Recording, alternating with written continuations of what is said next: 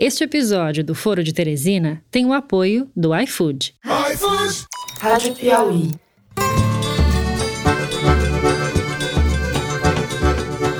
Olá, está começando mais um Foro de Teresina, o podcast de política da revista Piauí. Infelizmente, o Jornal do Globo apurou isso aí no mundo da lua. Foi feito busca e apreensão. Todo o meu sigilo bancário foi aberto. Não tenho conta no exterior. Para mim, não passou dinheiro nenhum, tá bom? Eu, Fernando de Barros e Silva, da minha casa em São Paulo, tenho o prazer de conversar mais uma vez com Malu Gaspar, no Rio de Janeiro. Oi, Malu. Oi, gente. Não pode tirar do pobre pro mais pobre, não. ainda tomei uma dessa, ainda tomei uma. Falei com ele, pô, presidente, isso aí, pô, carrinho, entrada perigosa. Ainda bem que foi fora da área, senão era pênalti. José Roberto de Toledo, em São Paulo, aqui do lado. Fala, Zé. Opa, Fernando, como é que você está? Eu estou bem, já vou falar. Não tão bem como você, mas estamos indo. Bernardo Esteves, em Belo Horizonte. Oi, Bernardo. Oi, pessoal. Vacina, ninguém pode obrigar ninguém a tomar vacina. É isso, aí. isso presidente. Isso Sou da área de saúde, farmacêutica. Em menos de 14 anos, ninguém pode botar uma vacina no mercado. Então, gente, antes de começar o programa e respondendo Toledo, eu preciso dizer para vocês que testei positivo para o Covid. Eu tive os primeiros sintomas no final de semana: febre, dor de garganta, perda de olfato. Na segunda eu fiz o exame e nessa quarta eu tive a confirmação de que tô com a doença. Eu tô me tratando em casa com todos os cuidados e talvez do ponto de vista estritamente clínico fosse mais prudente não estar tá aqui agora. Mas eu decidi gravar e digo isso sem nenhum heroísmo porque o foro me faz bem. Não chega a ser uma missão, seria pomposo demais dizer isso, mas também não é só uma tarefa rotineira. Digamos que temos nós todos algo a cumprir aqui. É isso, vamos em frente. Eu espero que a semana que vem a gente esteja melhor. Bom, dito isso, muita coisa a falar, vamos para os assuntos da semana. No primeiro bloco, discutimos o afastamento do governador do Rio de Janeiro, Wilson Witzel, pelo Superior Tribunal de Justiça e o que acontecerá com a política do Rio de Janeiro e quais são as consequências dessa decisão. Em seguida, nós vamos falar da recessão do país, da queda recorde do PIB brasileiro e de como esse cenário deve impactar o governo e as eleições municipais deste ano. Por fim, no terceiro bloco, a gente fala da pandemia no Brasil e da esdrúxula campanha anti-vacinação que foi aberta essa semana pelo presidente Jair Bolsonaro. É isso, vem com a gente.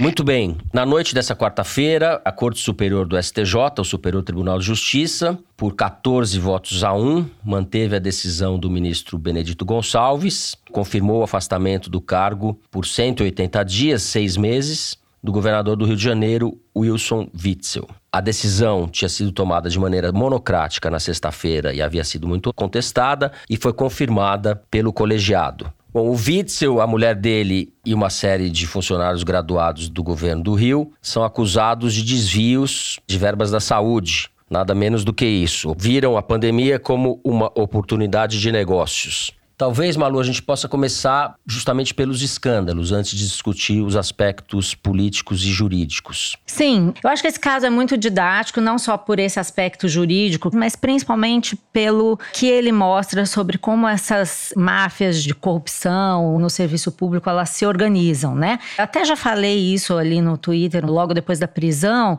mas falo de novo porque eu acho que só se reforçou essa minha convicção de que nesse caso e em tantos outros não foi o governo governador que montou o esquema, foi o esquema que escolheu quem iria governar. E a ação, a denúncia e depois a, a ordem de afastamento do Witzel mostram isso claramente.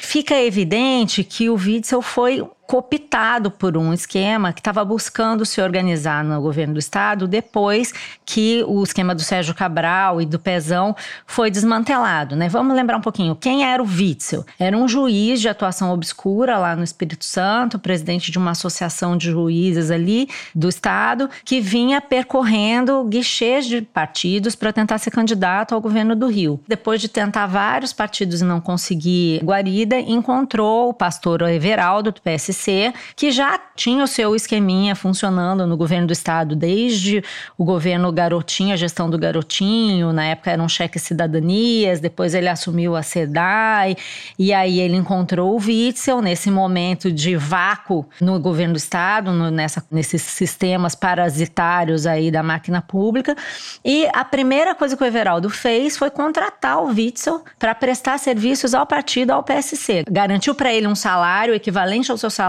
de juiz, ele deixa o cargo para se candidatar e vira um funcionário do PSC. A mulher dele é contratada como advogada eleitoral do PSC. Ao mesmo tempo, seu principal assessor, que é o Lucas Tristão, era um advogado que tinha sido aluno do Witzel na faculdade, vira um advogado do Mário Peixoto, que é um grande prestador de serviços para o governo, que ocupou também o vácuo de um antigo corruptor, o Rei Arthur, da Facilities, o famoso Rei Arthur, e esse pessoal se organizou para, uma vez ganha a eleição, tomar conta do Estado. E foi exatamente isso que aconteceu. A partir do momento em que o Witzel ganhou a eleição, esse pessoal começou a nomear pessoas, o próprio secretário de Estado que virou delator foi uma delas, foi cooptado porque já fazia parte de um esqueminha local ali no hospital universitário, virou secretário de saúde. Esse pessoal simplesmente tomou conta da máquina e começou a executar no governo Witzel o que já era feito anteriormente. A diferença é que o esquema Cabral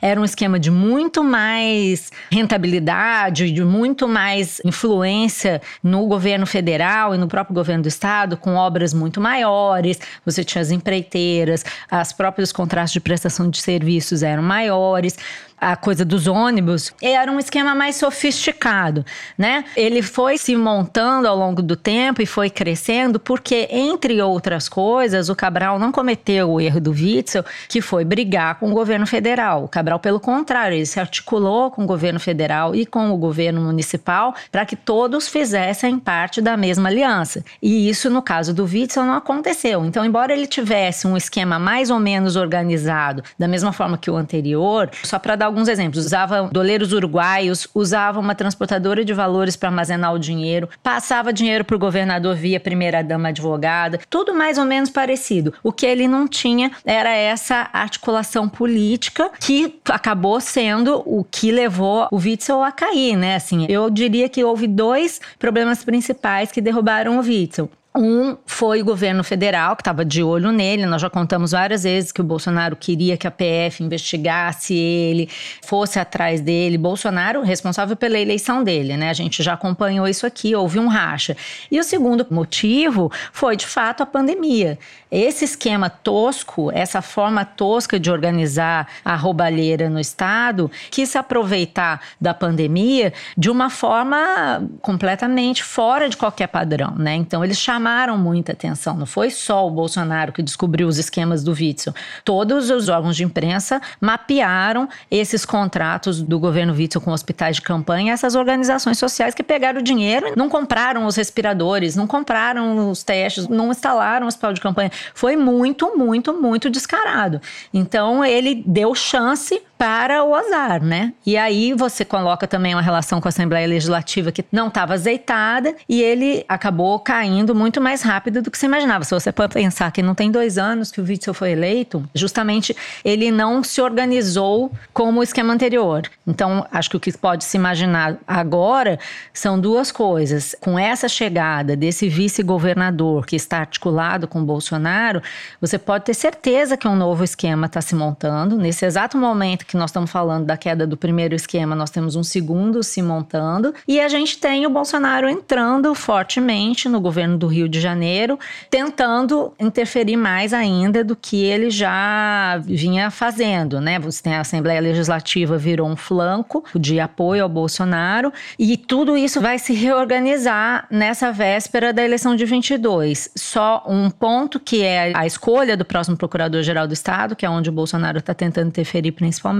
porque esse é o órgão que investiga as rachadinhas. Mas, assim, ao contrário do que a maior parte das pessoas tem dito, que ele vai escolher o próximo procurador-geral do Estado, estão surgindo alguns nomes de pessoas que apoiam o Bolsonaro que passariam a mandar no Ministério Público Estadual, eu não acho que vai ser fácil. Estou sabendo que existem várias estratégias, principalmente de promotores, para criar diversos candidatos aí à lista tríplice e No Rio de Janeiro, ao contrário de no governo federal, a lista tríplice para procurador do Estado é obrigatória. Você tem que seguir a lista tríplice. Então, existe um movimento aí de promotores para colocar uma quantidade bem grande de candidatos para dificultar a ascensão dos bolsonaristas à lista tríplice. Então, tem uma guerra para acontecer aí muito bem. Eu vou lançar um concurso aqui. Seja governador do Rio, termine o mandato e não vá para a cadeia. Estamos para ver quem vai conseguir fazer isso, porque a sequência de desastres, a gente vê um estado de desmanche, né, Zé? Didático. Agora, fora isso, que a gente pode discutir um pouco mais na frente, tem a decisão do judiciário, que eu sei que você tem coisas para falar sobre isso. Como é que você vê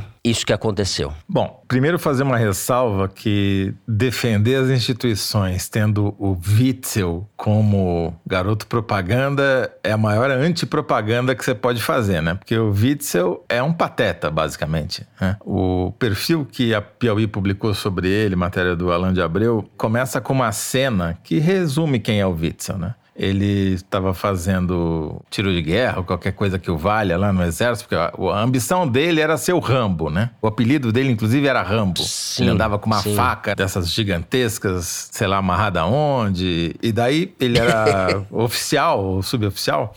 Num treinamento no mato, eles tinham que ir do ponto A para o ponto B e ele era o comandante da tropa. E chega numa encruzilhada, ele não sabe para onde ir e ele faz a, a, última coisa que ele deveria fazer. Ele manda todos os seus subordinados para um lado e sozinho vai para o outro. Resultado: se perdeu, demorou horas para aparecer todo enlameado, os superiores ficaram possessos. Então, o Witzel é isso. Mas ele é o voluntarista, ele é o cara que não entende como as coisas funcionam e não se articula. Ele faz tudo errado, é tudo da cabeça dele. Ele é um nada. Ele era um cara que, se não existisse a onda bolsonarista ele não existiria tampouco, tá certo? Ele não tem luz própria, não tem nada, não tem inteligência, não tem articulação, tem coisa alguma. Como diria o Barroso, também com pitadas de psicopatia, né? Esse negócio de atirar na cabecinha. Ele vai na onda, ele tinha que puxar o saco dos policiais militares e civis e acabou com a Secretaria da Segurança Pública porque era uma reivindicação deles, que não queriam ter chefe, não queriam ter supervisão. Aí cada um por si faz o que quiser. Quer atirar na cabecinha? Pode atirar na cabecinha. Basicamente, ele é um pateta, né?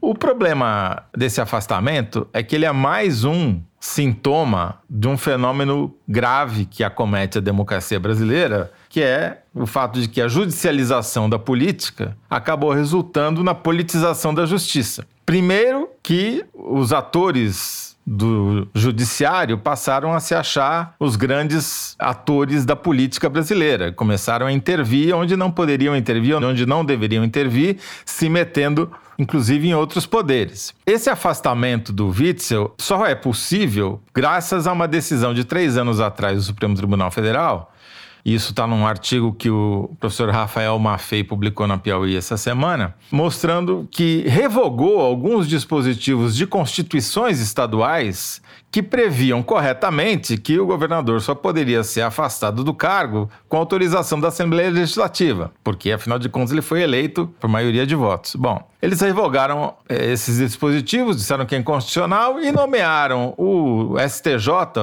tribunal que fica abaixo do STF, que é os o Superior Tribunal de Justiça como uma espécie de corte inquisitorial dos governadores. Cabe ao STJ decidir o futuro dos governadores, danem-se as assembleias. E foi o que o STJ fez afastou o Witzel, primeiro por uma decisão de um ministro apenas, que depois foi homologada, digamos assim, pelos Lembrando que depois dessa decisão já teve afastamento do Pezão, né, da mesma forma. Exatamente. Inclusive decisão de prisão do Pezão por decisão monocrática. Porque a Constituição fala que o governador só deveria ser afastado quando ele vira réu. E o Witzel ainda não é réu ele foi afastado sob o argumento de para evitar a continuidade de um crime. Tanto que todos os votos dos ministros, dos 14 que votaram pelo afastamento dele, eram todos argumentativos no sentido: ah, eles tentaram destruir provas, ah, eles estavam cometendo um crime, ah, precisava parar o crime, entendeu?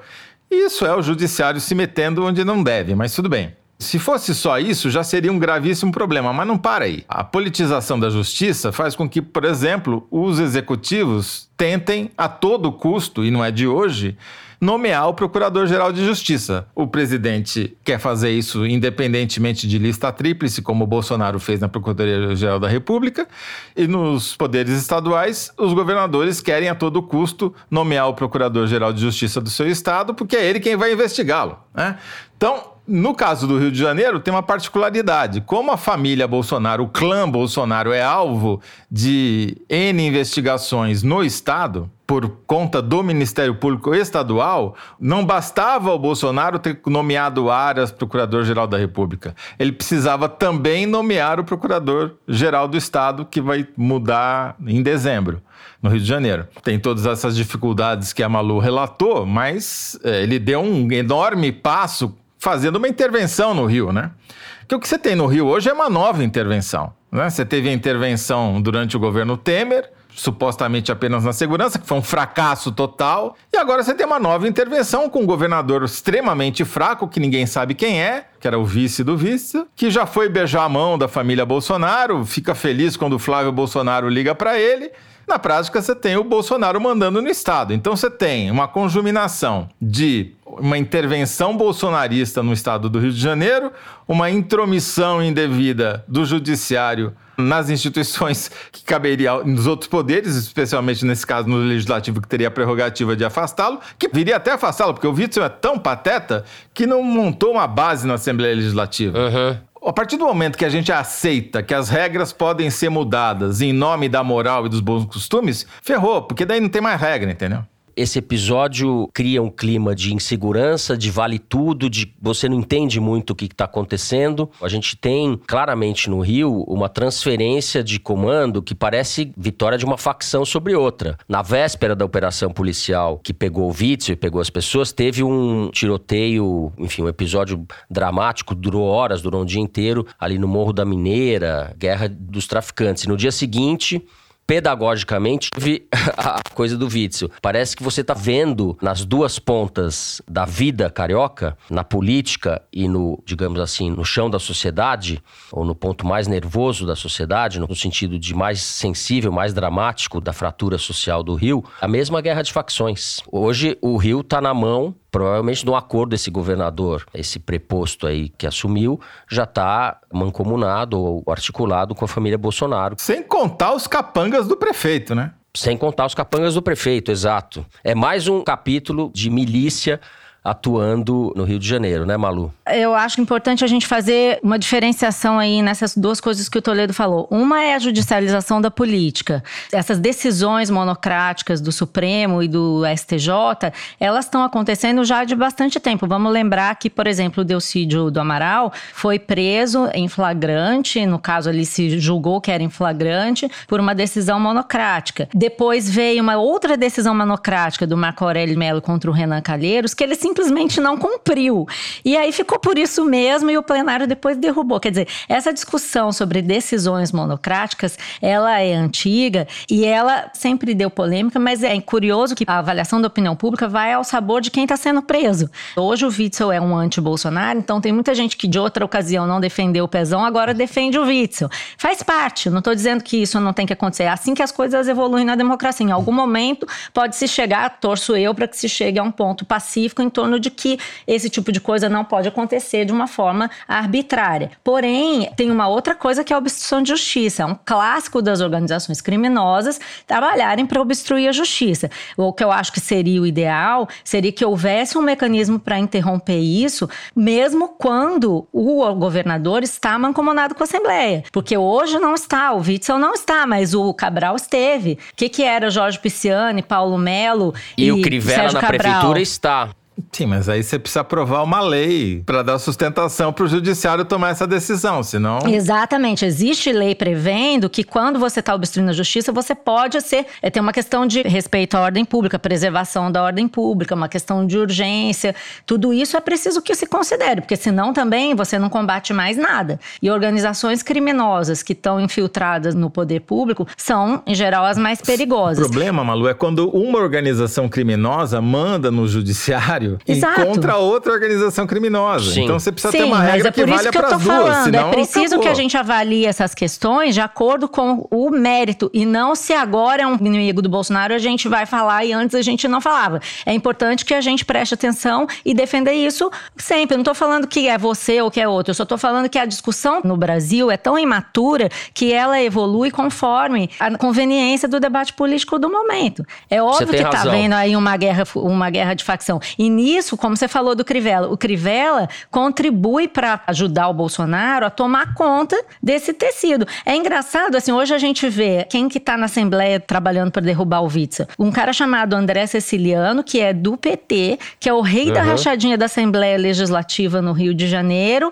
e que agora está se articulando com o Cláudio Castro e que está investigado nessa mesma investigação do Witzel. Então, assim, fica até difícil a gente separar qual facção que é qual, porque eu acho que no fundo é uma briga de chefe de quadrilha, não é do esquema. O esquema vai continuar. Daqui a dois anos nós vamos estar falando disso. O que está acontecendo é que os cabeças estão se matando. É isso que está acontecendo. Isso aí lembra muito o que acontece no tráfico, né? Que as lideranças vão sendo eliminadas e substituídas. Mas eu pergunto, o que falta mais acontecer pro Rio de Janeiro? Porque só se o Cristo Redentor desmoronar lá de cima, só falta isso, porque é impressionante a sucessão de desmandos, descaso e de falência da capacidade de gestão do Estado, né? A Globo deveria passar para Netflix ou para HBO, etc, a cobertura do Rio, porque sai do noticiário e vai direto para ficção, porque não tem mais o que fazer. O roteirista seria acusado de ser exagerado, né? Ah, não, isso aí não dá para acontecer. É impressionante o Rio de Janeiro. É, mas é triste. Essa coisa do Crivella, no fundo, parece até meio anedótico, né? Ah, botou lá os guardiões do Crivella, uma galera tosca que fica perseguindo o repórter.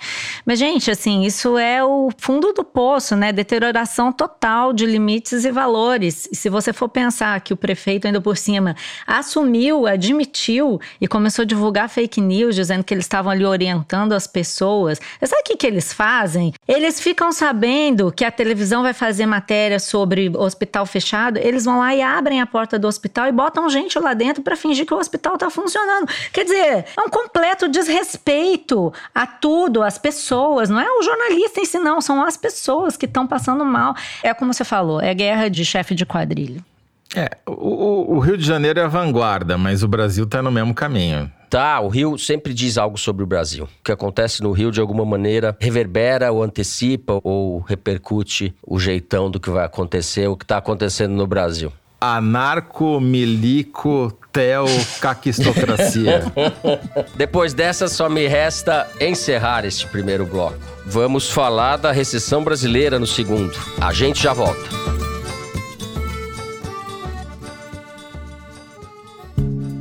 Todo entregador parceiro do iFood que você vê na rua tem um plano de benefícios em saúde.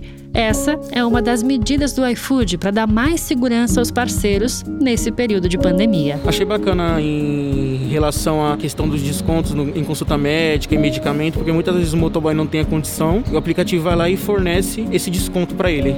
diárias de até 3 mil reais para quem precisar de uma internação nos hospitais. Então é muito positivo isso para a gente. Quem puder utilizar o benefício aí é muito bacana. E os descontos podem ser de até 80% do valor do serviço na rede de clínicas, laboratórios e farmácias credenciados. E é um benefício extensivo a um dependente do entregador que não precisa ser da família. Os entregadores parceiros do iFood têm ainda seguros de vida e de acidentes pessoais gratuitos, incluindo a volta para casa. A gente fica muito agradecido aí por essas, essas opções que têm aparecido aí pelo iFood, porque na rua, né, a gente tá, tá propenso a um acidente a qualquer momento, né? A família da gente fica agoniada em casa e tendo essas opções aí, a gente consegue trabalhar melhor isso. O iFood está com a cozinha aberta para você saber mais sobre como o maior app de entregas do país valoriza e apoia seus parceiros. Acesse institucional.ifood.com.br.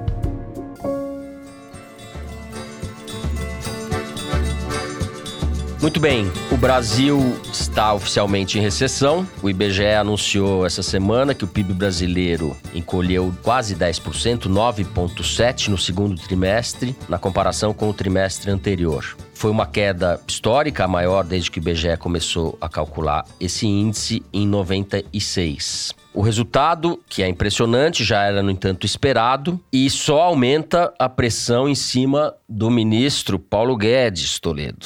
Na terça-feira, no mesmo dia em que o IBGE divulgou o dado, o Bolsonaro foi para a porta do Alvorada anunciar a extensão do auxílio emergencial até o fim do ano, até dezembro, no valor de 300 reais. O Bolsonaro acabou produzindo uma imagem patética, um pouco simbólica do momento. Paulo Guedes ali, desconfortável, espremido no meio de um monte de líderes do Centrão, que são os neo-amigos do Bolsonaro. Por onde a gente começa, Zé? Não, primeiro pela constatação de que o Brasil está numa recessão brutal, de queda de 10% entre os meses de abril, maio e junho.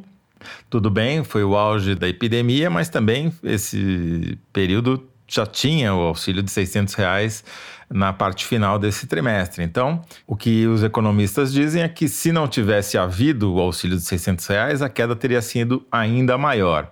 Sobre essa queda, ser bem breve, só precisa dizer que ela é muito desigual, né? Enquanto o setor agropecuário vai muito bem, obrigado, safra recorde sendo anunciada e previsões mantidas, o pessoal de cana e açúcar batendo recorde também, você tem o setor de serviços completamente paralisado, se não paralisado, numa depressão muito forte. E justamente só não foi pior por causa dos 600 reais. As pesquisas que eu tenho visto sobre como as pessoas usaram esses 600 reais mostram que 75%, ou seja, 3 em cada 4, usaram para gastos pessoais da família e quando sobrou para pagar a dívida. Qual que é o problema que se avizinha? Quando você para de pagar 600, começa a pagar 300, o cara vai ter que escolher, obviamente, né? Só vai ter metade da renda. E esses 300, pelo que a descrição dos gastos mostram, vão ser usados para pessoa comer, basicamente, né? Portanto, é possível que a gente veja um aumento da inadimplência e vai ser muito improvável que a pessoa consiga contrair uma nova dívida, ou abrir um novo crediário, ou comprar bens de consumo duráveis, ou coisas que possam incentivar a indústria. Então, do ponto de vista macro, apesar do Paulo Guedes viver falando do tal da recuperação em V, né, que é uma queda rápida e uma recuperação rápida, bate no fundo e volta que nem mola, essa mola está quebrada. Não tem nenhum indício fora os 600 reais, que você vai ter uma recuperação rápida no Brasil. Espero estar errado, porque em não havendo, a tragédia social brasileira tende a aumentar. A questão política, o que, que vai acontecer? Porque a popularidade do Bolsonaro, essa retomada de popularidade, voltando próximo do patamar dos 40%, como uma pesquisa Data Poder 360 mostrou, está diretamente associada. Ele cresce principalmente entre as pessoas que receberam esse auxílio. Vamos lembrar que foram 67 milhões de pessoas que receberam, né? não é pouca coisa. Estamos falando de pouco menos da metade da população adulta. Né? Então, quando esse dinheiro cai pela metade, já dá para ver nas pesquisas que eu tenho visto que uma parcela, não todo mundo, mas uma parcela significativa, entre 25 e um terço, vai ficar decepcionada com esse corte. E isso pode levar a uma reversão desse ganho de popularidade que o Bolsonaro teve. Por enquanto é especulação, mas a ciência política já mostrou que isso já aconteceu em outros lugares e até mesmo no Brasil em outras situações. O que eu acho importante é qual vai ser a saída econômica para o Brasil, já que não dá para continuar com 600 reais, caiu para 300. Talvez a partir de janeiro venha um programa de renda básica, distribuição, ainda não se sabe, o tal do Renda Brasil ou o Bolso Família. Mas o fato é, vai cair agora a contribuição pela metade, o consumo das famílias, portanto, vai cair significativamente. E o governo vai fazer o quê? Não tem plano, né? Porque reforma administrativa não enche barriga. O que eu tô achando é que você vai ter um final de ano com a economia ainda patinando, e isso pode ter implicações graves para a política do Bolsonaro, porque a partir do momento que a popularidade dele bater no teto, como eu acho que já bateu, e começar a ter algum tipo de refluxo, vai ficar mais cara a fatura que ele paga para o Centrão para manter-se no poder no Congresso. É isso, nunca subestimando a capacidade do Bolsonaro de esculhambar sempre um pouco mais o ambiente para se manter vivo, né? Maria Lúcia, O Toledo me deu um gancho ótimo aqui para eu continuar, porque o que eu tenho visto aqui nos últimos dias falando com as pessoas é justamente o Bolsonaro se movimentando e os ministros e os integrantes do Centrão para garantir esse futuro. O que, que vai ser do governo Bolsonaro a partir do ano que vem?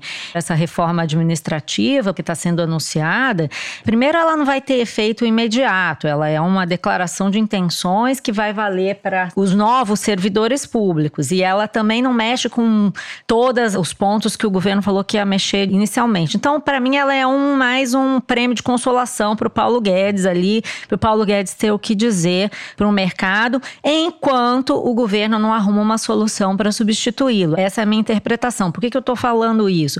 Porque existe uma demanda muito forte do Bolsonaro para criar esse Renda Brasil, esse Bolsa Família ampliado no ano que vem, por essas razões que o Toledo já falou e outras. O presidente tem recebido pesquisas de opinião feitas por aliados dele em vários lugares, inclusive no Nordeste, mostrando que o auxílio emergencial meio que reverteu a tendência, a reprovação que ele costumava ter anteriormente no Nordeste foi revertida pelo auxílio emergencial. Isso para ele é um sonho do qual ele não vai abrir mão agora.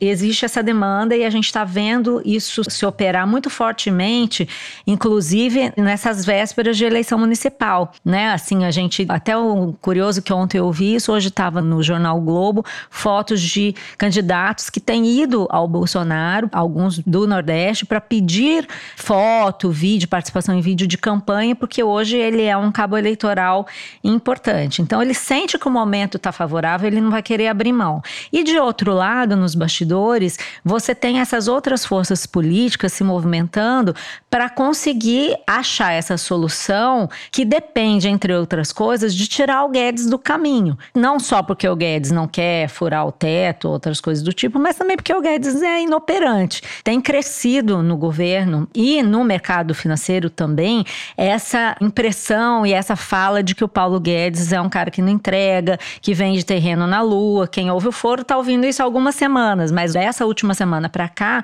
eu comecei a ouvir isso no Palácio do Planalto. Até gente que defende ele já começa a defender assim: falam que o Paulo Guedes vende terreno na lua, mas não é assim. Então, quando começa assim, você vê que a imagem interna do cara também está se deteriorando. E por quê? Porque as soluções que estão oferecendo para o Bolsonaro, principalmente o Rogério Marinho, são soluções que vão driblar o teto. Não existe dinheiro novo. Você tem que tirar dinheiro de algum lugar para botar nesse Renda Brasil. Ele quer muito fazer obras. Existe uma corrente importante no governo, da qual fazem parte Rogério Marinho, ministro Tarcísio Freitas, o general Braga Neto, que defendem gastos maiores com obras, que obras geram emprego. A teoria que o Rogério Marinho tem espalhado por aí é que haveria uma espécie de compensação. Você corta o auxílio emergencial, mas você bota obras nessas regiões que vão empregar as pessoas e uma coisa compensaria a outra. Tudo também meio assim, ainda não está claro como é que seria, mas esse é o discurso que está sendo feito para o presidente. Entre isso e nada, porque o Paulo Guedes é terreno na lua, o presidente não é bobo. Ele vai escolher uma alternativa que o leve a esse caminho que ele quer trilhar de aumento de popularidade no Nordeste, no eleitorado de renda mais baixa. Então, eu acho que a gente está num período decisivo que caminha para o Paulo Guedes se tornar dispensável. E isso significa que o governo vai tentar achar um jeito de gastar mais. Dada a importância do Centrão nesse governo e também de figuras como o Rogério Marinho, o Ciro Nogueira, pastor Marcos Pereira e essa galera, assim, esse grupo, eu não vejo como não acontecer isso, entendeu? Essa é a tendência, o governo gastar mais, furar o teto de gasto e aí a gente caminhar para deterioração das contas públicas. O que, que isso significa? Difícil de saber, porque precisa saber qual é o plano que vai vingar. Mas eu diria que hoje, olhando, pelo que eu tenho visto nos bastidores, essa é a tendência. Assim. Inclusive, os investidores já estão começando a botar preço nessa falta de capacidade do Paulo Guedes e começando a comprar esse discurso de que é importante ter alguém que entregue as coisas, que resolva os assuntos com o Congresso. Então, a gente está assistindo essa lenta deterioração da imagem do Paulo Guedes. É como se fosse uma novela longa que até o final do ano precisa de um desfecho, assim, precisa acontecer alguma coisa, senão o presidente vai caminhar para esse cenário que o Toledo está falando, vai perder popularidade. Quem diria que o Bolsonaro, menos de dois anos, sobreviveria à queda do Moro, à pandemia gerida da maneira como ele geriu ou deixou de gerir, com mais de 120 mil mortos, e a queda provável de Paulo Guedes o projeto do Bolsonaro não é simples de ser desmontado, porque acho que existe base social, essa base religiosa e a base que o Toledo sempre faz questão de lembrar, que é a base armada das polícias militares, etc., para não falar das Forças Armadas. Sem falar que não tem oposição, né? Sem oposição não tem um candidato forte para se contrapor. Exato. Então, esse é um bicho novo, a política brasileira mudou. Eu acho que a gente está num cenário de muita imprevisibilidade, aquela ideia de alternância de poder poder e rotina democrática, etc. Eu acho que isso é muito duvidoso que isso vá acontecer assim daqui para frente, eu acho. Só uma curiosidade, quando o mercado financeiro começa a fazer pesquisa perguntando o que você acha que vai acontecer se o Paulo Guedes sair? em geral, não é um bom sinal para o ministro.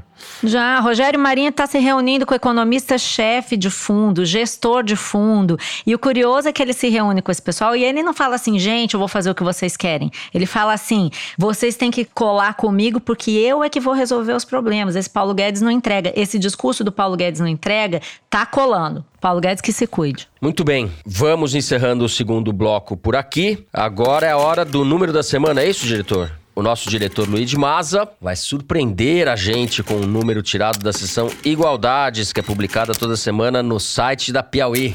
Pode falar, Luiz. Bom, Fernando, vou surpreender vocês com o seguinte número: 42 bilhões com B de bola. É o seguinte, 42 bilhões de reais é todo o dinheiro que o governo federal pagou de auxílio emergencial para quem não precisava. Gente que recebeu dinheiro por erro ou só por falta de fiscalização do governo. Esse cálculo foi feito pelo Tribunal de Contas da União. Para a gente colocar isso em termos concretos, é o seguinte: com 42 bilhões de reais, o governo poderia bancar a UFRJ, Universidade Federal do Rio de Janeiro, por 11 anos seguidos.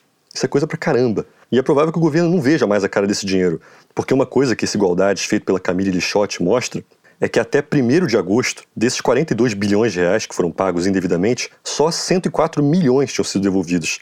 Em outras palavras, a cada mil reais de auxílio que foi pago para quem não precisava, só R$ 2,50 foram devolvidos. É um negócio impressionante.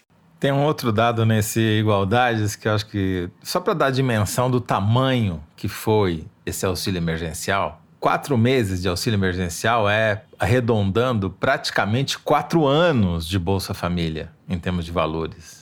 Então, você imagina você pegar todo o Bolsa Família de quatro anos e condensar em quatro meses e dar na mão das pessoas. É óbvio que isso ia ter um impacto muito grande na popularidade do presidente que fizesse isso, como é tão óbvio que é insustentável ao longo do tempo. Eu ia falar, ô Luigi, que esse valor é semelhante ao que se gasta num mês para o auxílio emergencial. Então é quase um mês extra de auxílio emergencial, né? Quase como se estivesse pagando um mês a mais, né? Ou seja, muito bem notado, Malu. Se eles fossem menos incompetentes, né? Pois se é. o Onyx Lorenzoni não fosse quem é, o governo poderia ter feito o auxílio até outubro, até a véspera da eleição, mas por absoluta incompetência deu dinheiro para quem não precisava. É inacreditável, é inacreditável. A caquistocracia realmente. Ironias do Brasil. Bolsonaro, que sempre teve desprezo profundo pelos pobres, virou, que seja é nesse período, pobres. o pai dos pobres, exato. É isso aí, tá ok? Bom, vamos passar então pro terceiro bloco do programa. Vamos falar de pandemia e vacinas. Vem com a gente. Bom, já são quase 125 mil vidas perdidas por causa da Covid e quase 4 milhões de pessoas infectadas no Brasil agora, enquanto nós gravamos o programa na quinta-feira. Inclusive este que vos fala. Inclusive este que vos fala, exatamente. Entrei para as estatísticas, é.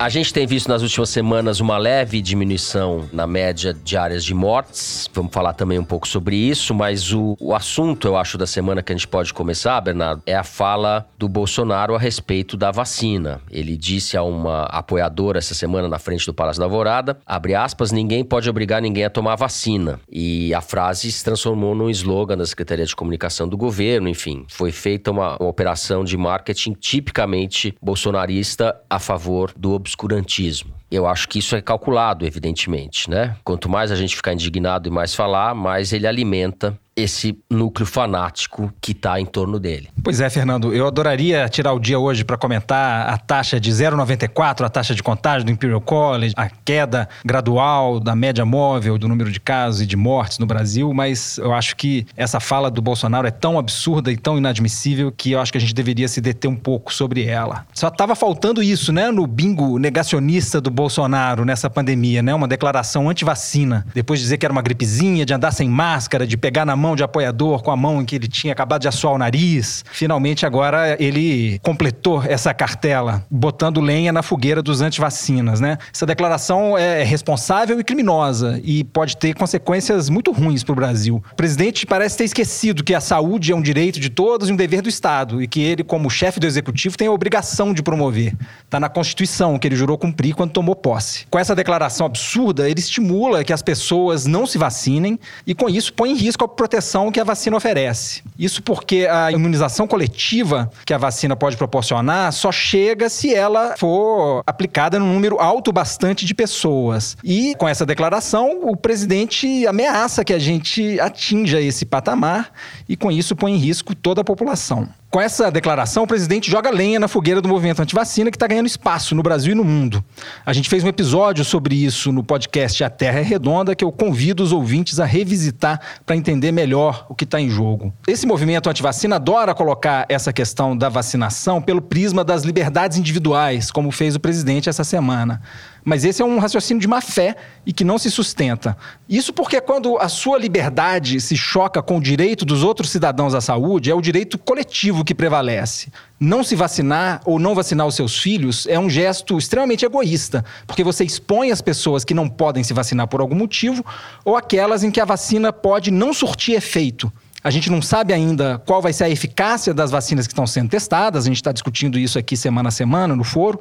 Então, o presidente fala em, em liberdades individuais, mas vamos lembrar que um quesito importante para o exercício da liberdade é o indivíduo estar vivo. Se a gente não tivesse contido a poliomielite no Brasil com uma campanha bem sucedida de vacinação, tá aí o Zé Gotinha no fundo de tela da Malu para nos lembrar disso, as pessoas paralisadas não teriam liberdade de ir. Então é falacioso colocar a questão por esse prisma. E o mais paradoxal dessa história toda, Fernando, é que o controle da polio, da varíola e de outras doenças que a gente consegue controlar com vacinas é fruto do Programa Nacional de Imunizações, que é um dos raros legados da ditadura militar dos quais a gente pode sentir algum orgulho.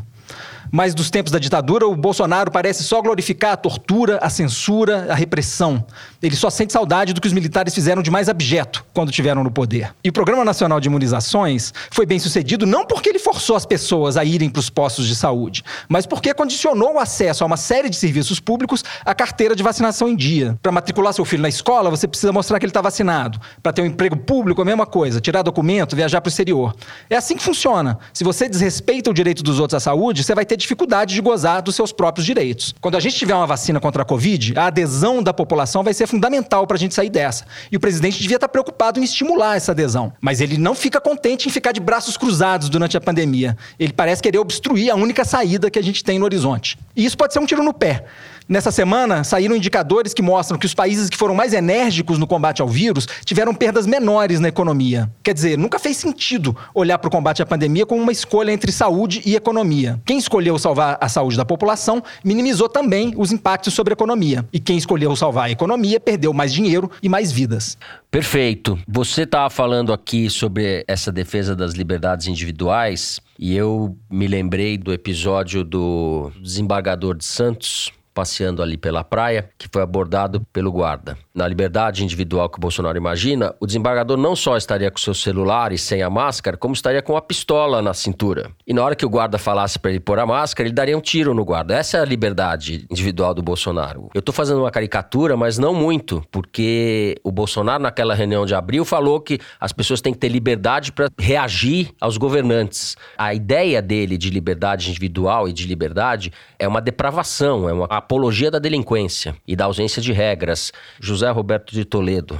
Essa bravata do Bolsonaro caiu mal nas redes. Aí o pessoal do bingo, marca aí. Levantamento da Arquimedes, feito pelo Foro de Teresina, mostrou que 78% das manifestações sobre a declaração do Bolsonaro foram contra o Bolsonaro. A grande maioria das pessoas que se manifestam no Twitter é contra o Bolsonaro e contra esse movimento anti-vacina. Além disso, embora o post da Secretaria de Comunicação amplificando essa mensagem do Bolsonaro tenha tido uma repercussão acima da média, ela tem uma contradição insolúvel, porque eles dizem o seguinte: não, o que a gente está dizendo que a gente é contra é contra a vacina não testada. Mas vem cá. Ou você é a favor da ciência, a favor dos protocolos científicos que dizem que a cloroquina não serve para nada, e a ivermectina igualmente, ou você é contra o teste para vacina também, né? Não dá para você ser a favor da testagem científica quando lhe convém e ser contra quando fere os seus princípios libertários, tá certo?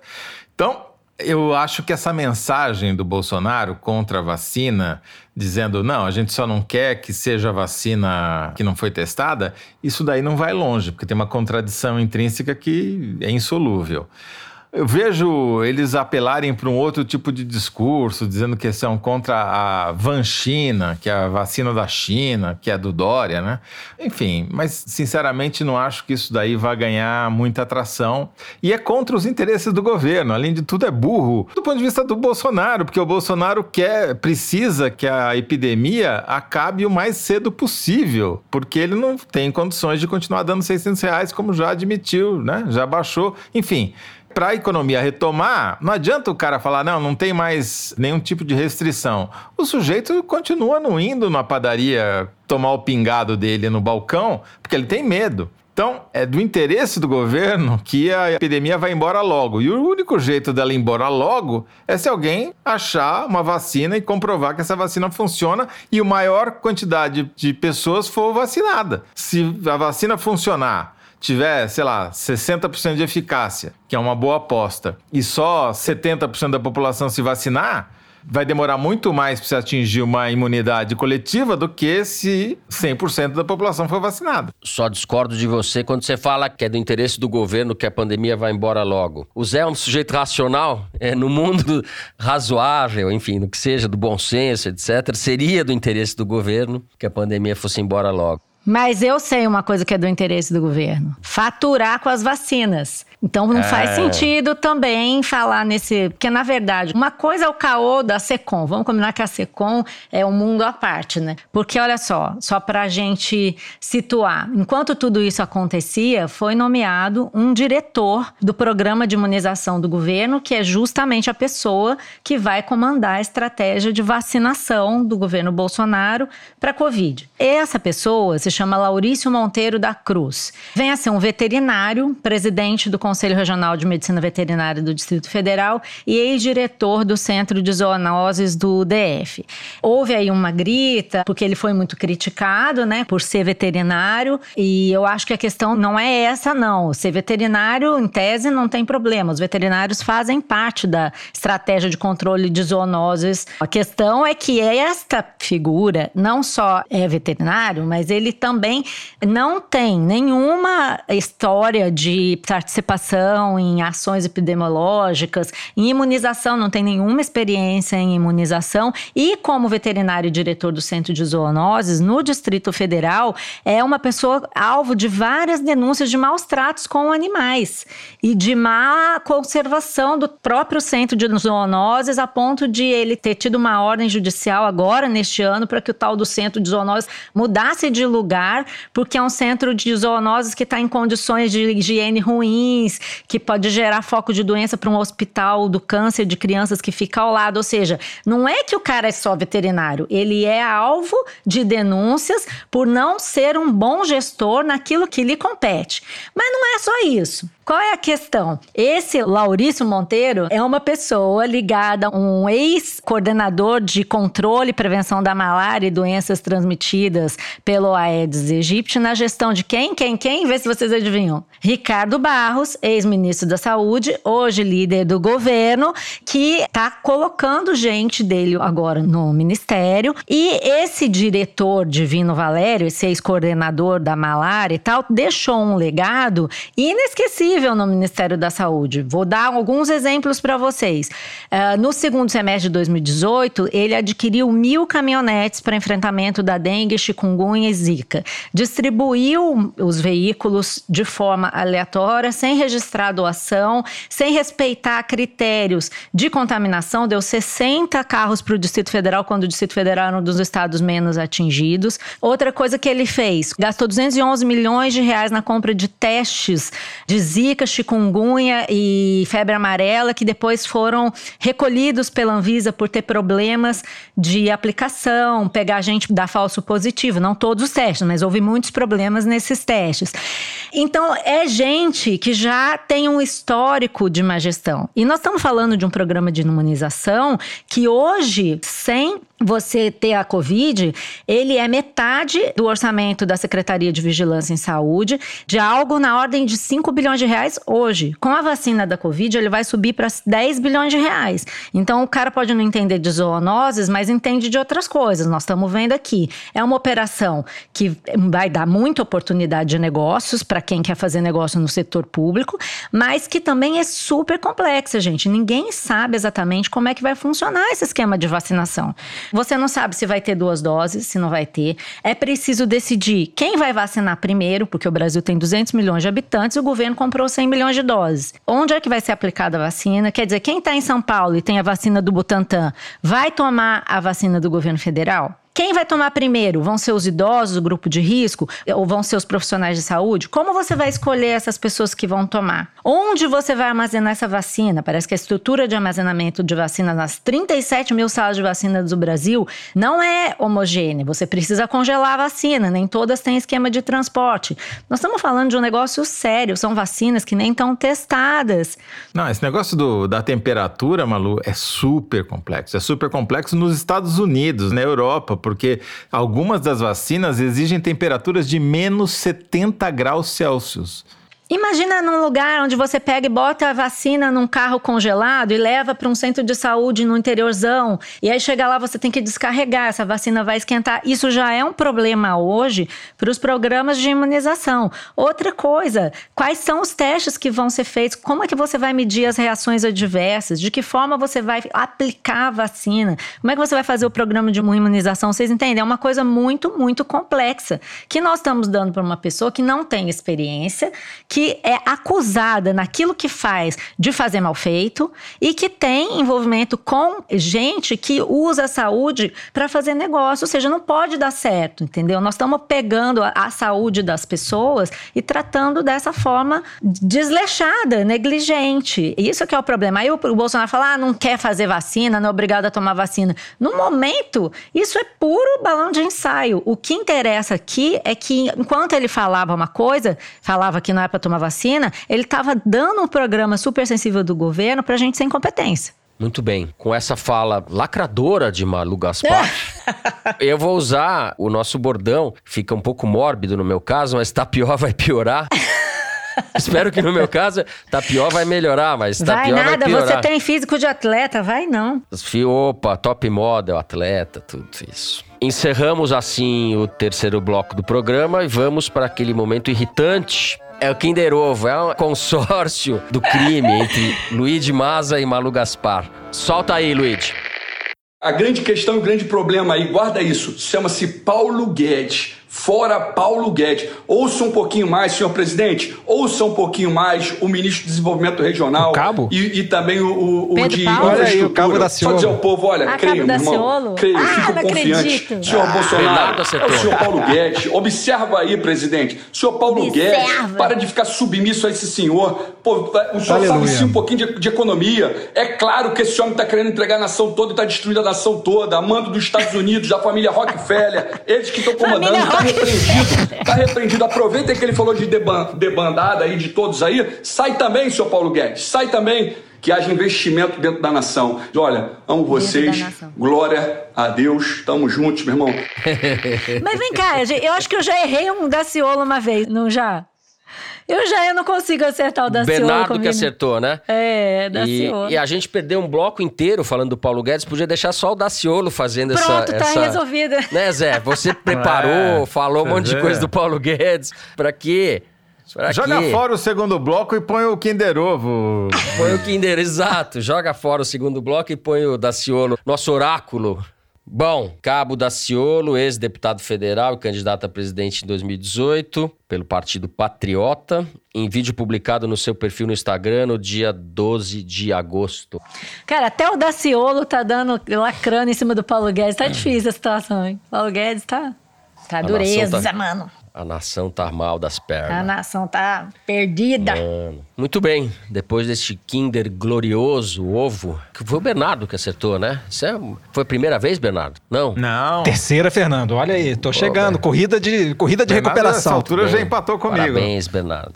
Bom, vamos para as cartinhas de vocês, ouvintes. Lembrando que para escrever para o foro é só deixar um comentário nas redes sociais da Piauí ou mandar e-mail para forosteresina.revistapiauí.com.br. Muito bem, vou começar, veja bem, Maria Lúcia Gaspar, por um tweet da Malu Almeida. E ela diz o seguinte: Sempre tive dificuldade com meu nome, pela falta de charás. Eu só ouvia um sonoro Maria Lúcia quando a minha mãe queria me intimar pelos meus atos, ou seja, tretas. Hoje amo, com caixa alta amo, ouvir meu nome no Foro de Teresina e eu não podia pedir uma chará melhor do que a Malu Gaspar.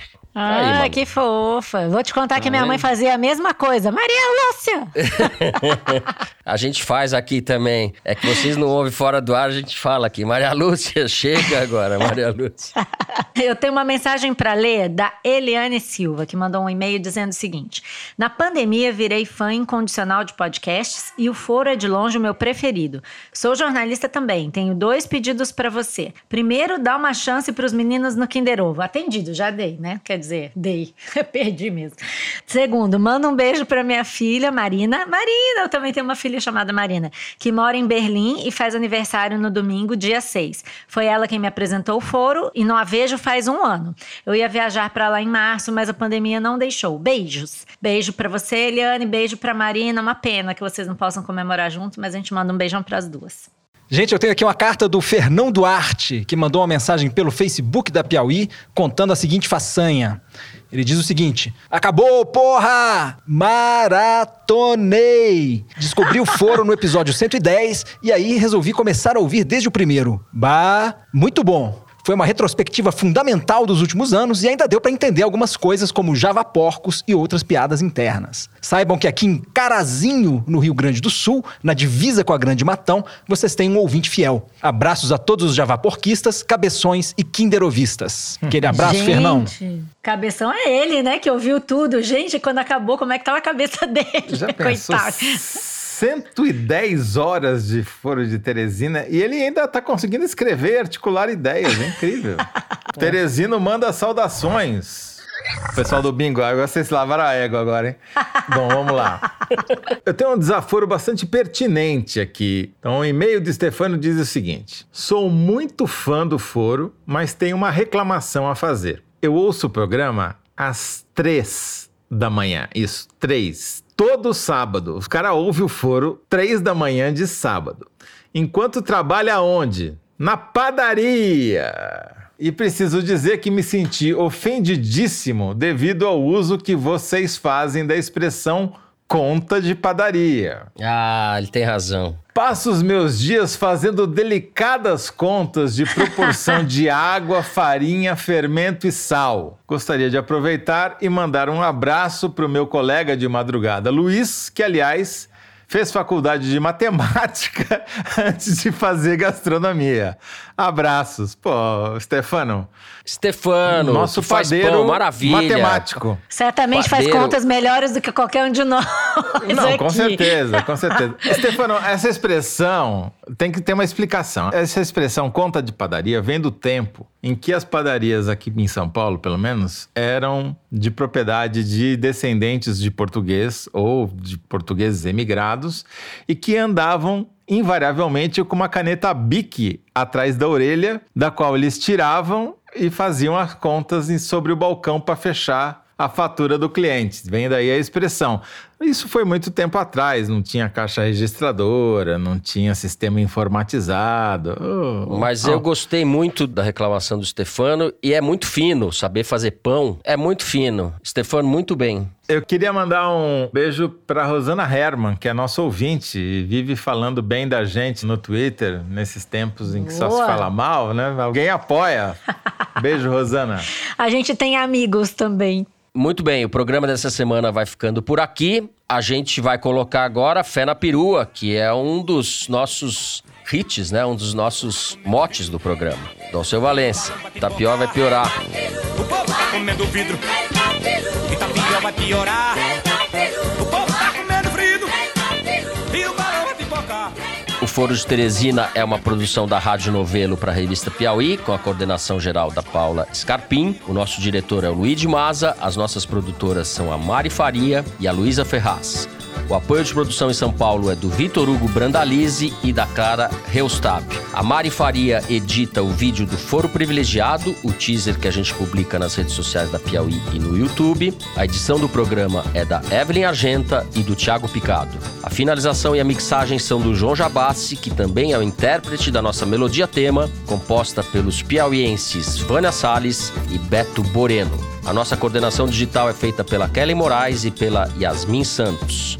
A checagem do programa é do Plínio Lopes. O Foro de Teresina continua sendo gravado em nossas casas, com o apoio do Estúdio Rastro do Dani Di e da som de cena do Gustavo Zisman. Eu, Fernando de Barros e Silva, me despeço então dos meus amigos. Malu Gaspar. Tchau, Malu. Tchau, gente. Até a próxima. Bernardo Esteves. Tchau, Bernardo. Tchau, pessoal. Melhoras, Fernando. E vamos levar essa vacina a sério, gente. Obrigado. E o meu guru da Grande Matão, José Roberto de Toledo. Tchau, Toledo. Tchau, Fernando. Se cuida, saúde. Fica em casa 14 dias, né? Tá certo. É isso aí. Gente, se o seu Valência permitir, até a semana que vem, não é isso? até lá.